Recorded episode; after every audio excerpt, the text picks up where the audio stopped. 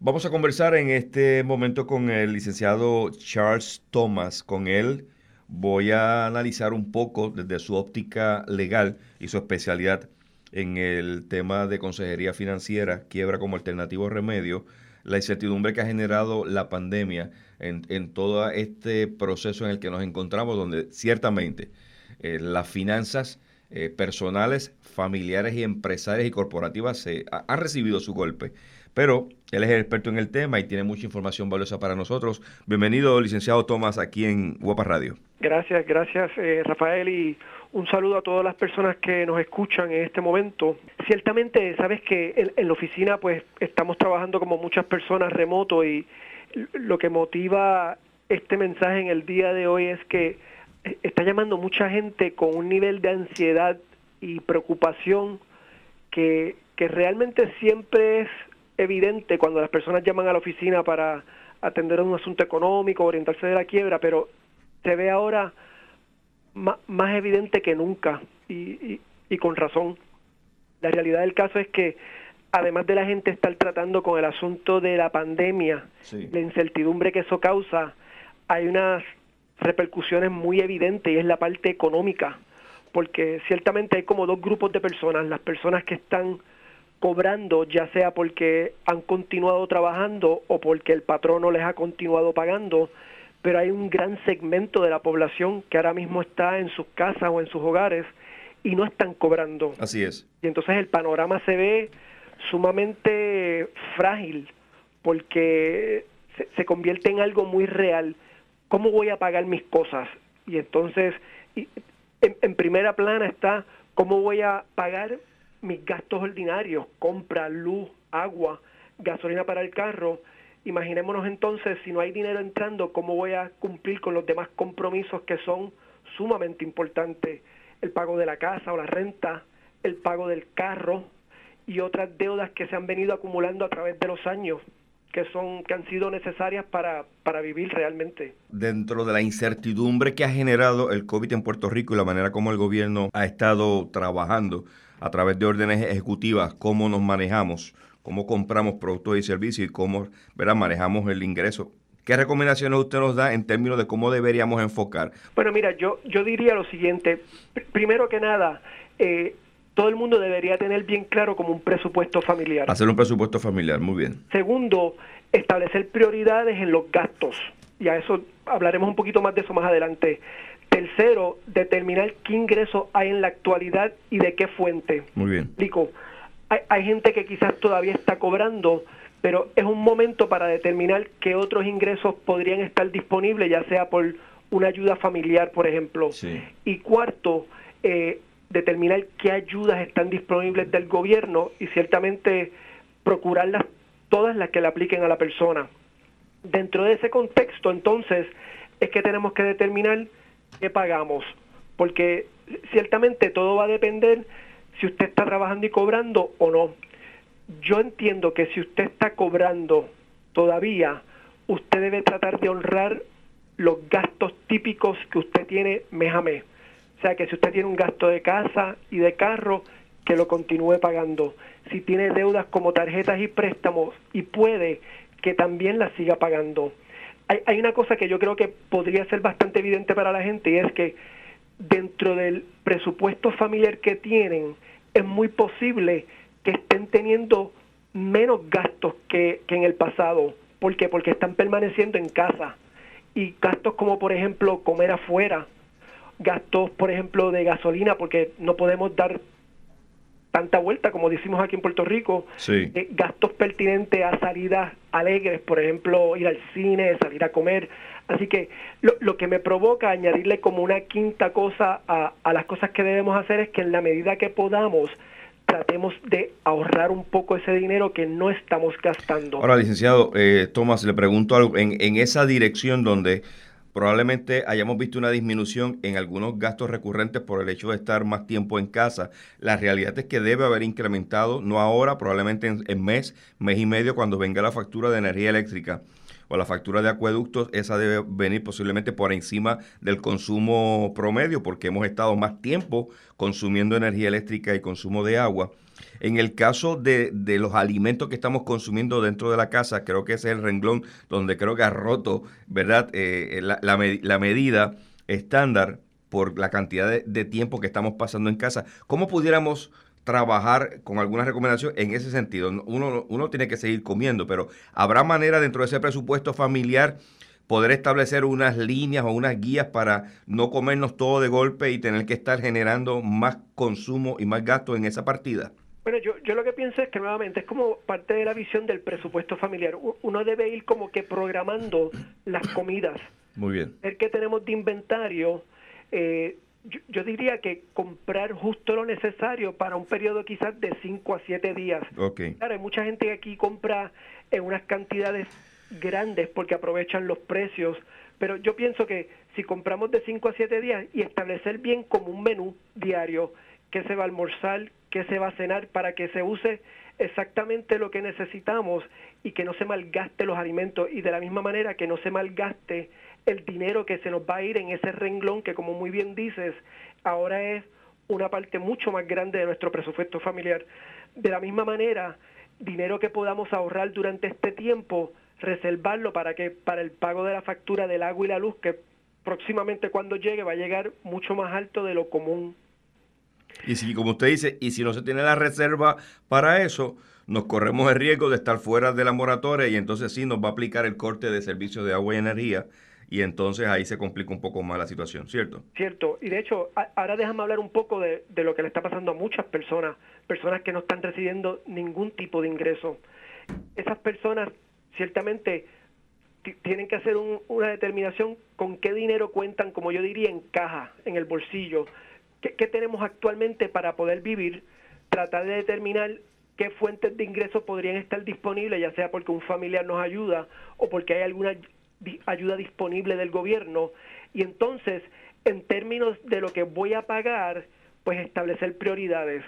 Ahora mismo, muchos, si no todos los bancos están ofreciendo moratorias en pagos de tarjetas, préstamos, auto y casa.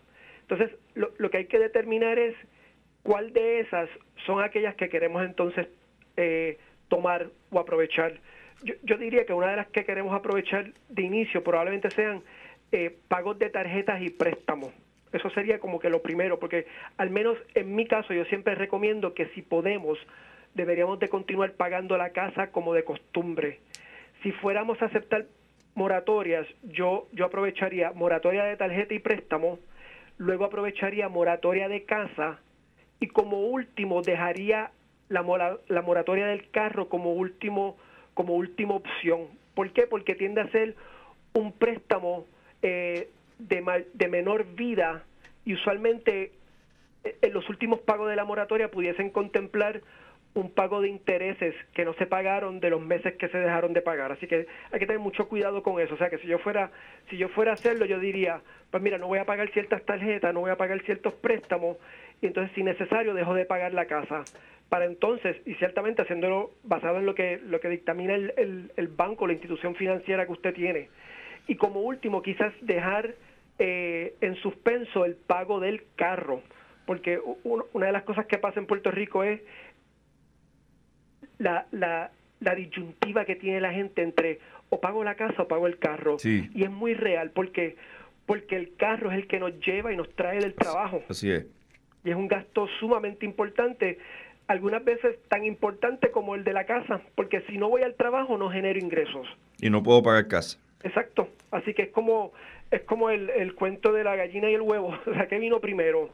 Así que eh, eh, eso es una alternativa, pero ciertamente hay que mantener algo en contexto y esto, algo en perspectiva, y es las moratorias son remedios temporeros, lo cual me trae entonces a la, a la parte de mi oficina que es la que yo más pues eh, atiendo y es el remedio de la quiebra como un remedio en este momento eh, donde hay una gran incertidumbre económica.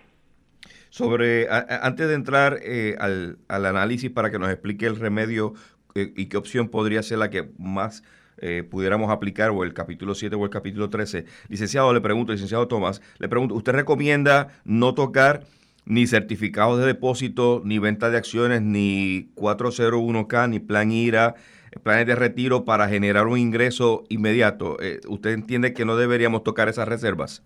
Yo, típicamente le digo a la gente en mi oficina que como último recurso eso. Y, y, esta es la razón. La, la realidad del caso es, primero, que hay algunos de esos planes que cuando uno retira dinero tienen como unas penalidades. Hay veces que durante estas situaciones, como pasó en María, instituciones financieras o el gobierno como que condonan eh, algunas de esas penalidades, pero yo trataría de evitar eso, no solamente porque uno puede tener que enfrentar alguna penalidad, pero segundo, porque es tan difícil ahorrar dinero en general y, y, y para el consumidor típico ahorrar es algo tan y tan eh, eh, desafiante en estos tiempos, particularmente ahora que, que comenzar a acceder a, ahorros o algo más formal como un, una IRA, un 401k, debería de ser el último, la última opción. Muy bien, entonces en esta parte sobre el tema que usted eh, maneja y es el que constantemente escuchamos aquí en Guapa Radio sobre su consejería y asesoría en el tema de quiebra, como remedio, eh, capítulo 7, capítulo 13, explíquenos brevemente cuál, cuál la diferencia entre ellos. Mire, el, capítulo 7 típicamente es el capítulo de la quiebra que se ajusta a personas que tienen poco o ningún ingreso. Ciertamente hay, otro, hay otros factores que hay que evaluar para cualquiera de las dos capítulos de quiebra. El otro vendría siendo eh, qué valor tienen las propiedades que tienen las personas, desde eh, propiedades como un inmueble, una casa, un terreno, un apartamento, hasta dinero que uno tiene en el banco, el valor que tiene un carro que, que uno tiene que pudiese estar saldo. Entonces, la otra cosa que hay que tomar en consideración vendría siendo el tipo de deuda que uno tiene. O sea que, resumiendo, hay que tomar en consideración los ingresos del consumidor, qué valor tienen sus propiedades y qué tipo de deuda tiene. Y el abogado entonces conjuga esas tres cosas para determinar qué capítulo de la quiebra le conviene a ese consumidor. El 7 típicamente es, como dije, para personas que tienen poco o ningún ingreso, lo ideal es que no tenga mucho valor en propiedades, porque lo que persigue la persona que tiene un capítulo 7 es descargar o que le perdonen todas las deudas que son descargables en una quiebra, como deudas de tarjetas, deudas de préstamos y deudas de financieras.